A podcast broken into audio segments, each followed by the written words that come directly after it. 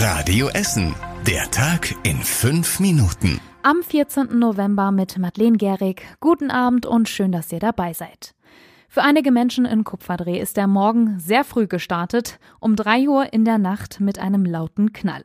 Am Bahnhof in Kupferdreh haben Diebe einen Ticketautomaten gesprengt. Sie sind geflüchtet. Ob sie wirklich Beute gemacht haben, weiß die Polizei noch nicht.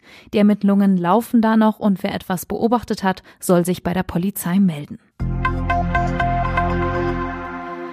In Stoppenberg ist heute Morgen die Ernestinenstraße überflutet worden. Dort hatte es einen Rohrbruch gegeben, weil bei Bauarbeiten ein Hauptwasserrohr getroffen wurde. Das Wasser lief einen Kilometer die Straße herunter und überflutete an der tiefsten Stelle zwei Keller und mehrere Garagen. Die Feuerwehr musste die Keller leer pumpen. Am Nachmittag war dann auch das Wasser auf der Straße weg und die Straße wieder frei. Der Einsatz war aber ziemlich heftig, sagt Feuerwehrsprecher Christian Schmücker. Das Leck ist dicht, das Ganze konnte abgeschiebert werden, aber die Wassermassen waren schon beeindruckend. So in der ersten Phase standen die Einsatzkräfte knietief im Wasser und mussten sich erstmal einen Überblick verschaffen, wie viele Gebäude sind hier überhaupt betroffen und sind noch Personen in den Gebäuden. Gott sei Dank ist niemand verletzt worden, aber die Maßnahmen sind schon umfangreich, die wir hier durchführen müssen.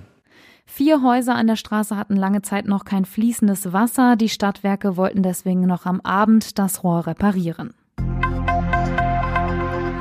Ein großes Industrieunternehmen verlässt unsere Stadt. Der Epiroc-Konzern will seinen Firmensitz auf dem ehemaligen Krupp-Gelände Ende 2025 schließen. Davon sind 130 Mitarbeitende betroffen. Der Geschäftsbereich soll in Zukunft auf drei andere Standorte in Thüringen und Schweden konzentriert werden, schreibt das Unternehmen auf seiner Internetseite. Das sei notwendig, um wettbewerbsfähig zu bleiben. Epiroc stellt in Essen vor allem Bauteile für Bagger her. Wie soll die Bundesstraße 224 zwischen dem Kreuz Essen Nord und Bottrop aussehen, wenn sie zur Autobahn wird? Darüber haben heute Experten der Autobahn GmbH informiert. Die B224 soll von Karnap bis Gelsenkirchen-Bur zur Autobahn umgebaut werden. Heute ging es aber erstmal nur um den ersten Abschnitt vom Kreuz Essen Nord bis Bottrop. Losgehen könnte der Bau in rund drei Jahren. Dauerstaus sollen dann so gut es geht vermieden werden, sagt Projektleiter Michael Faubel. Wir gehen mal von einer Bauzeit von mindestens vier bis fünf Jahren aus und es ist natürlich eine Baustelle, aber wir wollen so bauen, dass wir wirklich ähm, vier Fahrspuren, also zwei in jede Fahrtrichtung aufrechterhalten. Unter Baustellenverkehr mit Hin- und Herschieben, aber wir wollen den Verkehr aufrechterhalten.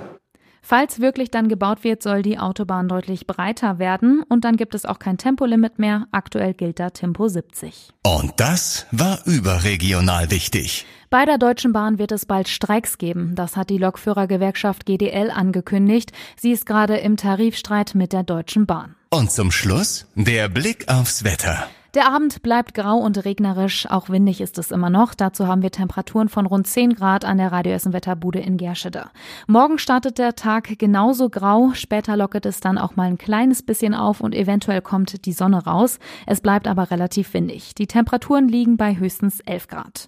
Die nächsten aktuellen Nachrichten gibt es morgen früh um 6 Uhr wieder hier bei Radio Essen. Ich wünsche euch einen schönen Abend.